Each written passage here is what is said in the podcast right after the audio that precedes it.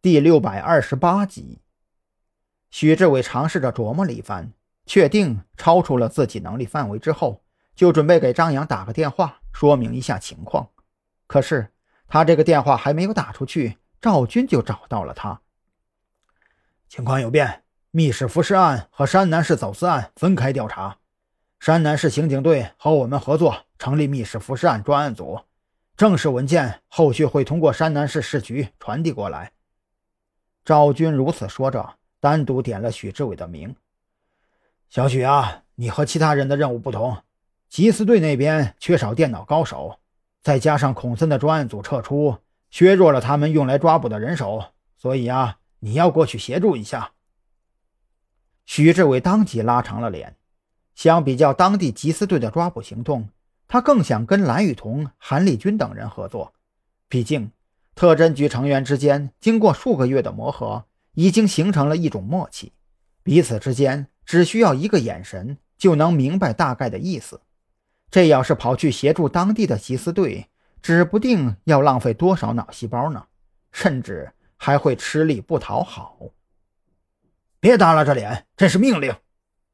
赵军看出许志伟有些不太乐意，黑着脸呵斥完后，又挂起一丝笑脸，丢给他一根胡萝卜。特殊情况，特殊对待，小许你就辛苦一下，事后啊，我给你记功补假。许志伟苦着脸耸了耸肩膀。赵队都把话说到这份上了，摆明了自己今天同意也得同意，不同意还得同意。既然无法反抗。那就享受这个过程吧。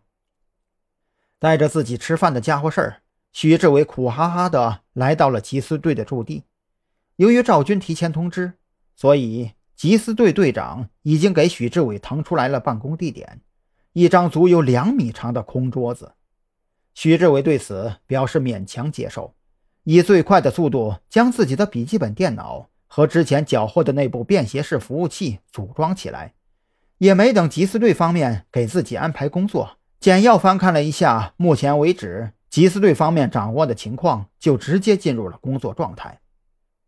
那两名卧底警察在十分钟之前就已经发来了定位信息，许志伟根据定位信息，轻而易举就找到了对方的藏身之处，并且习惯性的黑掉了四周所有能找到储存服务器的监控设备，将实时影像共享到了大屏幕上。这个速度让缉私队队长大为感叹。假如缉私队能有一名像许志伟这样的电脑高手，那么往日里那些棘手的案子哪儿还需要大张旗鼓的调查很久啊？好了，现在的情况大家也都有所了解。考虑到对方可能持有土制枪械和炸药，我们申请了特警队协助。目前特警已经乘坐伪装车辆抵达了目的地附近。我们需要做的，就是在特警的协助下，将这帮不法分子一网打尽。大家有没有信心？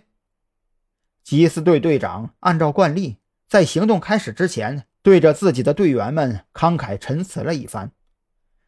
许志伟对此有些莫名其妙。见过之前特侦局抓人的镇长，他对这种小行动真心不感冒。不就是几个手持劣质武器的地痞流氓吗？这种程度的抵抗。还需要出动特警队。不过，作为临时客串的协助方，许志伟理智地保持了沉默，只是有条不紊地通过耳麦将实时情况逐一播报出来，以供现场的行动指挥员参考。